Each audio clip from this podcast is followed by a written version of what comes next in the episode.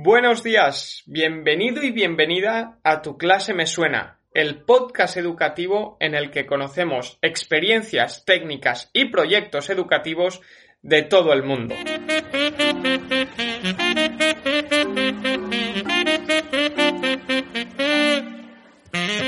Hola, ¿qué tal? Comienza aquí el episodio número 74 del domingo 13 de septiembre del 2020 Primer episodio de la tercera temporada de Son Proyecte y estamos encantadísimos de anunciar al primer y el nuevo invitado que tenemos hoy, que todavía no ha pasado por nuestros micros a pesar de ser un profesor de nuestra zona, de la comarca del Alto Palancia. Él es José Manuel López Blay, profesor jubilado de Historia que ha recorrido diferentes centros rurales de la comarca del Alto Palancia y que además, y esto es súper importante, fue impulsor y jefe de estudios del Colegio Rural Agrupado Azuebar, Chobar y Sot de Ferrer, Colegio Rural Agrupado más comúnmente conocido como CRA, y cabe destacar que este fue el primer CRA del país valenciano.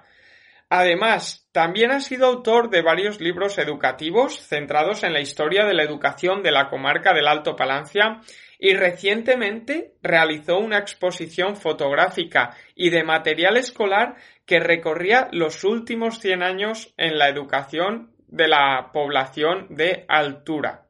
Hoy, como no podía ser de otro modo y como supongo que ya intuiréis, nos viene a hablar de la historia de la educación en nuestro país en estos últimos 100 años y en esta charla vamos a hacer un repaso a la evolución de toda la institución educativa durante estos 100 últimos años. Pero antes, esta música que habéis escuchado para el inicio, esta música que habéis escuchado de fondo, es de Frank Conde, un músico más que consagrado en la música moderna a nivel nacional y que también, como al igual que José Manuel, es de nuestra zona, de la comarca del Alto Palancia. Esta canción está integrada en el disco Lo que traiga el viento y si os gusta esta pedazo de canción, seguro que os va a gustar el disco, que lo podéis obtener mediante Facebook buscando Frank Conde y ahí poniéndoos en contacto con él.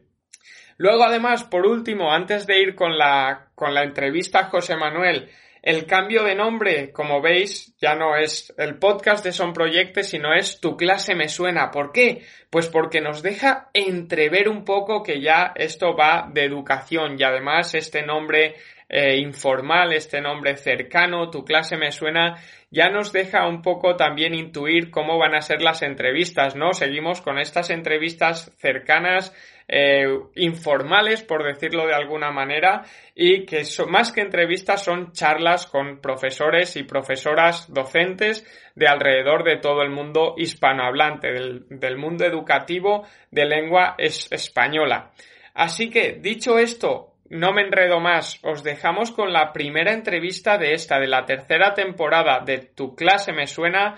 con José Manuel, realizada por el compañero Chencho. Como siempre, esperemos que os guste y os aporte. Primer episodio de la tercera temporada y quién mejor que nuestro invitado de hoy que nos va a hablar de la escuela a través de la historia. Primero vamos a comenzar con una, una frase que ha dado mucho que hablar y que queremos que nos la comente. ¿Qué es eso de pasar más hambre que un maestro, José Manuel? Hola, mm, buenos días. Pues mira, e, es una frase que me permite acercarme al tema que me apasiona en estos momentos, como es el tema de la historia de la escuela. A ver, esta frase tiene su origen en que cuando eh, la ley Moyano de 1857 establece la obligatoriedad de que en los municipios de más de 500 habitantes existiera una escuela de niños y a ser posible también otra de niñas, eh, se crea, se empieza a, construir, podríamos decir, lo que es el sistema educativo, pero estamos en una fase muy primaria. Eh, en aquel momento eh, los sueldos de maestros y maestras salían de las arcas municipales. ¿Qué ocurría? Especialmente en zonas rurales la escuela era una institución ajena, una institución que muchas veces incluso no era bien aceptada porque suponía de traer eh, esos alumnos, especialmente chicos, eh, sustraerlos de la ayuda a sus padres en, tareas agrícolas. Y por tanto muchas veces la, la escuela es vista, como digo, como una institución mm, que, ha aparecido para molestar incluso. en muchos ayuntamientos se considera que los recursos que se destinan a ellas se, sustraen a otras partidas que ellos consideran como más necesarias. ¿Y cuál es el resultado de esta situación? Pues que en muchos lugares, como digo, especialmente de esa España más, más agrícola, más, más rural, pues muchos maestros tenían dificultades para cobrar Muchos cobraban tarde, mal o, casi nunca. Y de ahí que muchos de ellos tuvieran que acudir también como a un segundo empleo para poder eh, complementar eh, lo magro del salario. Esta frase acaba en un momento en el que en 1900, por ejemplo, se crea el Ministerio de Instrucción Pública que va a ser un ministerio encargado específicamente de los asuntos de, la educación y un año después, 1901, siendo ministro de Educación el conde de, de Romanones, pues ya va a poner los sueldos de los maestros y maestras bajo el amparo de los presupuestos generales del Estado, con lo cual, a partir de ese momento, Bien es cierto que no cobraba lo mismo un maestro que ejercía en, en Valencia que un maestro que ejerciera en Caudiel, por decirlo de alguna manera, pero todos tenían asegurados el sueldo en función de, de su categoría del escalafón eh, por los presupuestos generales del Estado. Y ahí podríamos decir que en ese momento es cuando esa frase deja ya de tener un poco de, del sentido original que se le, se le había dado. Muy bien, pues ahora, bueno, como ya ha dicho Isaac, José Manuel reside en la comarca del Alto Palancia, en un pueblo que se llama Altura, y hoy viene a contarnos un poco la, trayectoria de la educación que ha tenido en, eh, durante, alrededor de la historia en el último, en el último siglo, en el siglo, en el siglo XX. ¿Qué nos puedes contar de esta, de esta trayectoria? ¿Qué, ¿Qué ha ocurrido aquí a nivel educativo? Bueno, voy a intentar ser breve y voy a intentar decir eh, en el menor tiempo posible la mayor cantidad de cosas. Vamos a ver, yo creo que hay una serie de etapas que, que es necesario conocer, especialmente aquellas personas que se dedican al tema de, la enseñanza y de la educación y que desgraciadamente yo mm, pienso que siguen saliendo con o seguimos, bueno, yo salí al menos con escaso conocimiento sobre cuál era la historia de la institución en la que yo quería trabajar, que era la escuela, y tengo la sospecha razonada, porque también he sido profesor en la Universidad de Valencia, en la Facultad de Magisterio, que siguen saliendo con poca formación y con poca información respecto a cuál ha sido la trayectoria de una institución tan importante como es la escuela. Por ser breve, eh, podríamos establecer una serie de, etapas, cinco etapas, hasta llegar más o menos a la situación actual. La primera desde 1900 hasta la proclamación de la República. Como ya he comentado antes, es un momento poco estudiado pero muy interesante porque por un lado, como he dicho, se va a crear el Ministerio de Instrucción Pública, se va a poner el sueldo de los maestros al amparo de los presupuestos generales, se van a poner en marcha una serie de instituciones influidas por la institución libre de enseñanza, como por ejemplo la Escuela Superior de Magisterio, donde se van a formar los inspectores y los profesores de las escuelas normales, Se va a poner en marcha también la Junta de Ampliación y Estudios, que va a permitir a los maestros y maestras españoles salir con becas a Europa para conocer las innovaciones educativas y después eh, intentar difundirlas en nuestro país. Se van a poner en marcha también colonias escolares. Es un momento, eh, mm, yo creo que muy interesante. Con, es cierto que como todas las etapas con eh, claros y, y, oscuridades, pero se, se, avanza, se avanza a un ritmo, yo creo, mantenido. También se avanza en lo que es la construcción de centros escolares, porque claro, la ley de 1857 había establecido la obligación de abrir escuela en los pueblos de más de 500 habitantes. Pero otra eh, cuestión era la realidad. La realidad es que alrededor de 1930 faltaban como 27.000 escuelas en España. Cuando digo escuelas, eh, traducido a un lenguaje más moderno serían unidades escolares. Muchas eh, y de las existentes, buena parte de ellas, especialmente en zonas rurales, como denunció Luis Bello en un viaje que hace por todas las escuelas de España, más parecidos a, establos que a, modernos edificios escolares. En nuestra comarca, a principios de siglo, Segorbe había abierto un centro adaptado a las normas higiénicas, eh, amplio, con, con también Aparte de aulas tenía, por ejemplo, pues un, un, espacio dedicado a lo que se llamaba museo, a otro a trabajos artísticos. Era, eh, se inauguró, creo, en 1907, 1908, es lo que se conocía como el grupo escolar del parque, ahora donde está el centro de interpretación de la entrada. Aparte, mm, me, quiero hacer hincapié en que muy bien situado, es decir, centra, en, en, el centro de, de la ciudad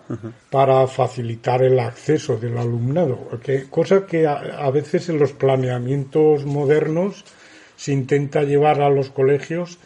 eh, en el extrarradio, tal vez porque allí el suelo es más barato, ¿no? por otra razón, ¿no? Pero salvo Segorbe, eh, el resto de, de pueblos mm, pues iban afrontando ese aumento de escolarización a duras penas. Por ejemplo, el caso de Altura, eh, en 1915 solamente había un maestro para chicos y otra maestra para chicas. En 1918, que ya el aumento de población hizo necesario aumentar a dos maestros y dos maestras, se tuvo que acudir a alquilar locales privados porque no no había no había eh, posibilidad ni infraestructuras de recursos municipales. Eh, eh, por tanto, esa primera etapa vemos pues que se está construyendo poco a poco un sistema educativo con sus altibajos. en la segunda etapa, del 31 al 39, pues ahí Está claro que en los dos primeros años de la República hay un impulso muy importante en lo que se refiere a la construcción de más escuelas y también me gustaría señalar para esta época innovaciones educativas que llegan a las aulas. Por ejemplo, en Segorbe el inspector de zona, don Antonio Michavila, pone en marcha un centro de colaboración pedagógica. Eh, para remitirlo, para tener un referente moderno, sería el equivalente a, un cefire. Entonces, es, eh, mensualmente todos los maestros de su demarcación, de la zona de Viver y de la zona de Segorbe, se reunían eh, bajo la presidencia del inspector para intercambiar experiencias, para escuchar alguna charla sobre nuevas metodologías. hemos mm, tenido acceso a las actas de esas reuniones y vemos cómo, por ejemplo, una maestra de Caudiel, doña Adelina Barres, en 1935, pues eh, ante sus compañeros y compañeras con niños de, la escuela graduada de Segorbe pone o ejemplifica cómo ella en la escuela rural que de Caudiel con los párvulos de, bueno, infantil, en lenguaje actual, aplicaba metodología Montessori. y, por ejemplo, también otro dato que hemos documentado es una excursión eh, en junio, creo recordar, de todos los alumnos de, de la Escuela de Segorbe y los de Peñalba, hacen una excursión eh, pedagógica, educativa, a Valencia, van al aeropuerto de Manises, visitan la planta potabilizadora de agua, van a una emisora de radio, se acercan al, zoológico. Quiero ir. Eh, vemos cómo eh, hay una serie de, actividades que nos dan a entender que es un periodo de, de innovación. Luego la guerra cambia radicalmente este panorama. Después de la guerra viene la depuración de todo el magisterio. La depuración es un proceso arbitrario, desmedido, mm, pero que se les exige a todo maestro y maestra para poder seguir ejerciendo. Eh, en ese proceso, eh, una serie de autoridades locales, el alcalde, un cura, el jefe de falange, un padre de reconocida solvencia moral y, política, incluso el jefe del puesto de la Guardia Civil, emiten un informe sobre la conducta del maestro o la maestra eh, durante el periodo republicano y, especialmente durante los tres años de la guerra. Y con eso se formula uh, un pliego de cargos que se traduce en una, sanción, no siempre, eh, por, ir rápidos, eh, un 20% aproximadamente de maestros y maestras son sancionados de alguna manera, o bien separados definitivamente del cargo, como el caso del maestro y la maestra de Almedíjar, Julio Moya y Consuelo Esteve, son trasladados fuera de la provincia o dentro de la provincia a otro pueblo, algunos son suspendidos de sueldo y empleo durante un tiempo o son inhabilitados para desempeñar cargos de, confianza. Entramos en esa larga noche, podríamos decir, del franquismo, de la escuela del nacionalcatolicismo, donde la Iglesia tiene una presencia eh, excesiva, muy, muy potente, eso se pueden ver en los cuadernos escolares que también hemos tenido acceso. Solamente al final del franquismo, ya cuando España ha sido reconocida eh, internacionalmente, cuando ya ese discurso tan rancio del primer franquismo se va sustituyendo, se va cambiando por un discurso más tecnocrático que, que impone la gente del Opus, también se piensa en la necesidad de una nueva ley de educación más adaptada a los tiempos modernos. Estamos ya frisando eh, la década de los 70 y justamente en agosto del 70 se aprueba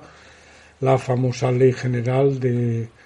Educación y Financiamiento de la Enseñanza, o, conocida popularmente como Ley Villar Palasí, que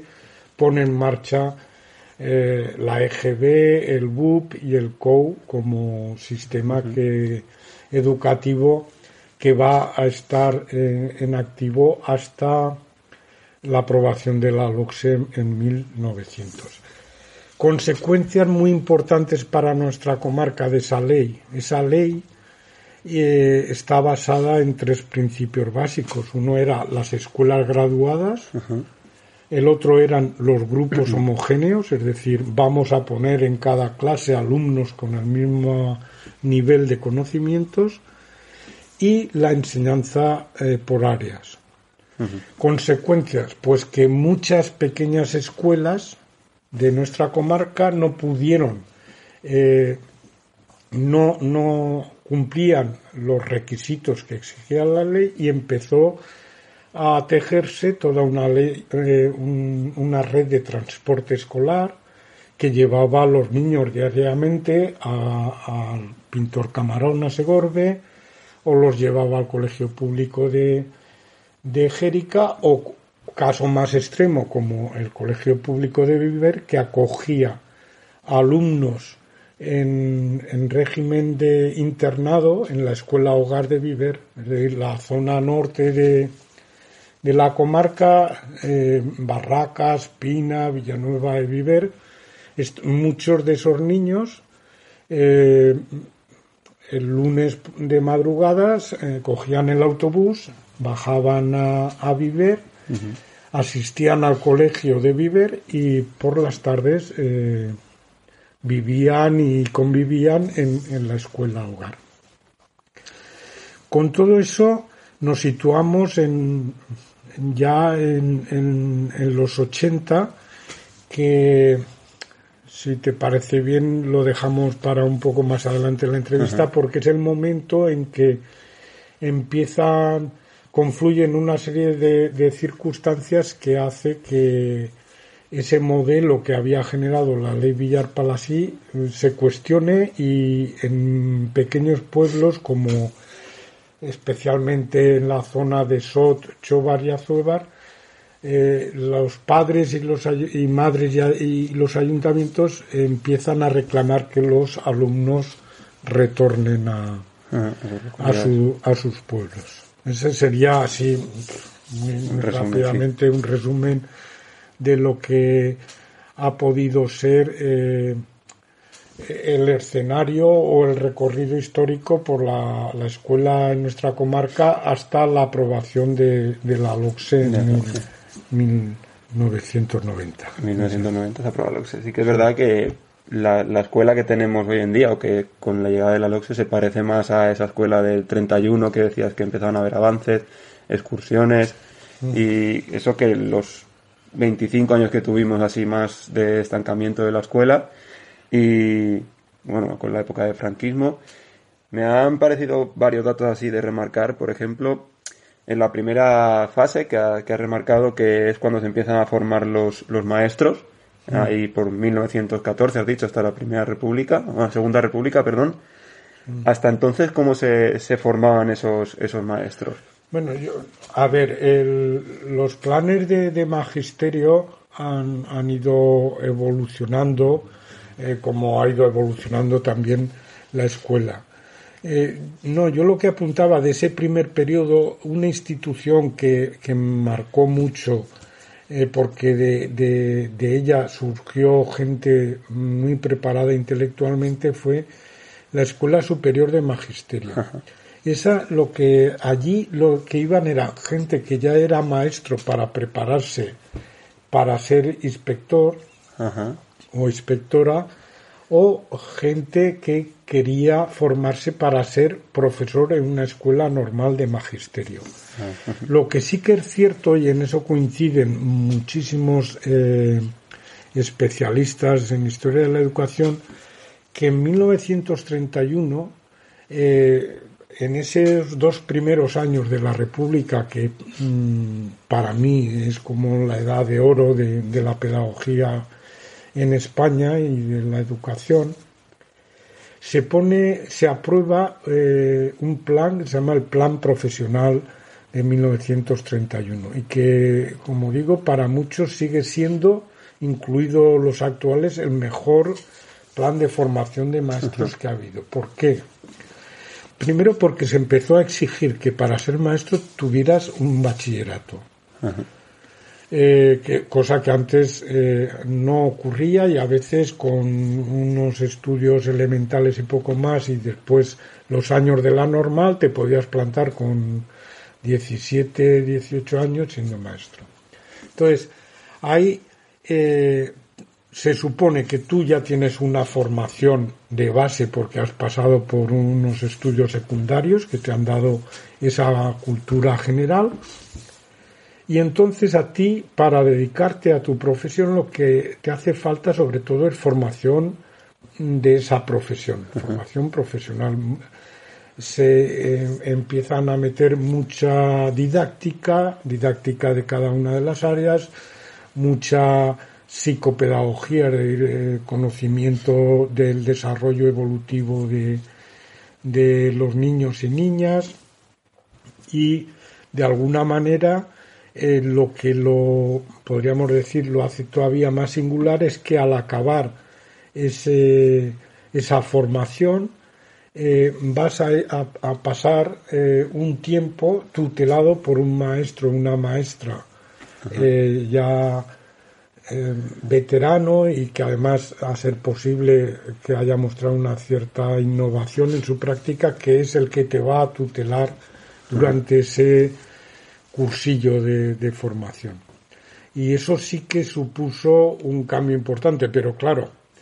eh, el problema es que apenas tuvo tiempo de, ponerse en marcha. Si en el 31 se aprueba ese plan, pues ya, me dirás. Y más teniendo en cuenta que la República, aunque dura hasta que estalla la guerra, dura cinco años, pero son dos años eh, de un signo político, luego viene el cambio, eh, el bienio de la, podemos morir, de la CEDA que, retarda todos los avances de, del primer bienio y luego lo del Frente Popular, que ahí ya se empieza a oír eh, los ruidos de, esa guerra que, vendrá en julio. Y por tanto, fue una época muy corta, que tampoco permitió ver los resultados, ¿no? Pero que en lo que es el diseño se considera por muchos especialistas como el más avanzado de todos los planes de formación del, del magisterio que ha habido, incluidos los, los actuales. actuales. Y luego otra cosa que me ha llamado la atención también era lo, el momento de los pliegos, has dicho, hay que recordar los pliegos de cargos de... Los pliegos de cargos después de la época franquista, por, por ponerlo un poco así en, en ojos de los demás, sería, por así decirlo, como lo que ocurre al final de la película La lengua de las mariposas. Bueno, en, la lengua de las mariposas eh, lo que ocurre es algo mucho más terrible, que porque allí, aunque no lo vemos, pero la elipsis nos permite intuir cuál es el destino de don Gregorio. De ese maestro que se acaba de jubilar. Eh, la, depuración del magisterio, como creo que te comentaba antes, es un proceso arbitrario que no se ajusta a ningún a ninguna racionalidad jurídica y además desmedido, porque está demostrado, yo por ejemplo que he estudiado el caso de la depuración en, en, altura en concreto, y, pero también me he leído todos los estudios, casi todos los estudios que se han publicado sobre la depuración en, determinadas partes de España, todos coinciden en, en señalar que el magisterio en 1936 no era un, incluso en 1939, no, no era un cuerpo especialmente comprometido políticamente. Es cierto que sí que había maestros muy comprometidos políticamente. Es cierto también que desde 1934, con el tema de la Revolución de Octubre, eh, algunos líderes de, esa revolución fueron maestros y es cierto también que determinada prensa a partir de esos de esos hechos de ese conflicto empezaron a señalar a los maestros como culpables de, envenenar las almas de, los alumnos, eh, pero siendo objetivos que eh, apenas un 10%, un 15% estaban realmente comprometidos políticamente a don Gregorio, y también es, es cierto, está comprobado que depende en qué zona eh, actuarás de maestro, es decir, si, te, si eras maestro en Burgos, que fue de las primeras zonas que cayó en manos de los rebeldes, los maestros de Burgos tuvieron peor suerte que los maestros de, de Valencia. Porque aquí, mal que bien, ya había un, un proceso Allí muchas veces se aplicó el juicio sumarísimo y muchos de ellos no, no entran en ese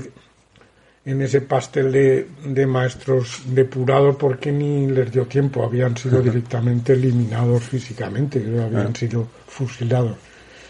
Eh, el pliego era, como digo, es un listado de, de, conductas eh, calificadas como peligrosas o muy peligrosas, pero te puede sorprender porque nos encontramos efectivamente desde maestros a los que se les acusa abiertamente de haber militado en un partido político concreto, de haber dado mítines en favor de los, ellos llaman de, los comunistas o de los socialistas, pero también vemos cargos pues como que no frecuentaba eh, la, iglesia,